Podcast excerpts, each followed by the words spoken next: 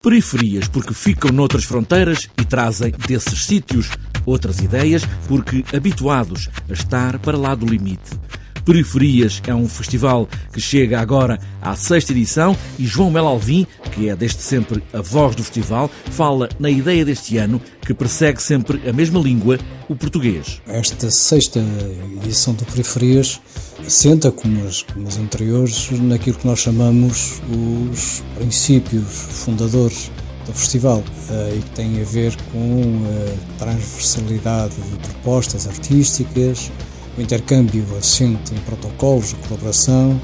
e a presença de grupos sempre convidados, não há, não há uma seleção, não é por concurso, grupos convidados vindos de vários pontos dos países, eh, do país e de, e de países onde o português é a língua oficial. João Mel Alvim, enquanto programador, não quer sublinhar nada no programa, mas o que lá está é porque tem uma razão, mas ainda assim faz um sublinhado porque é uma primeira vez Angola, mas também a dança e as marionetas desta sexta edição. A presença pela primeira vez de um grupo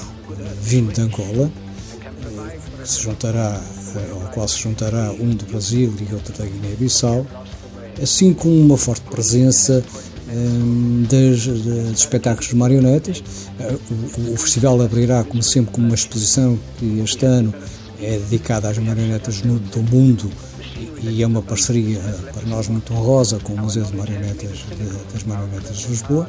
Estava eu a falar nas marionetas e também destacava a questão da dança, neste, chamava a atenção para, para a dança neste festival, para a dança e para a performance, já que nós vamos ter pela primeira vez,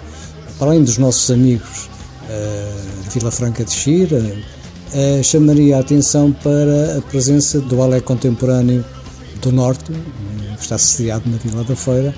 que fará uh, a primeira apresentação na Periferias e com o qual estabelecemos agora recentemente um protocolo. Marionetas, teatro, dança e música e workshops nesta sexta edição do Periferias, em Sintra.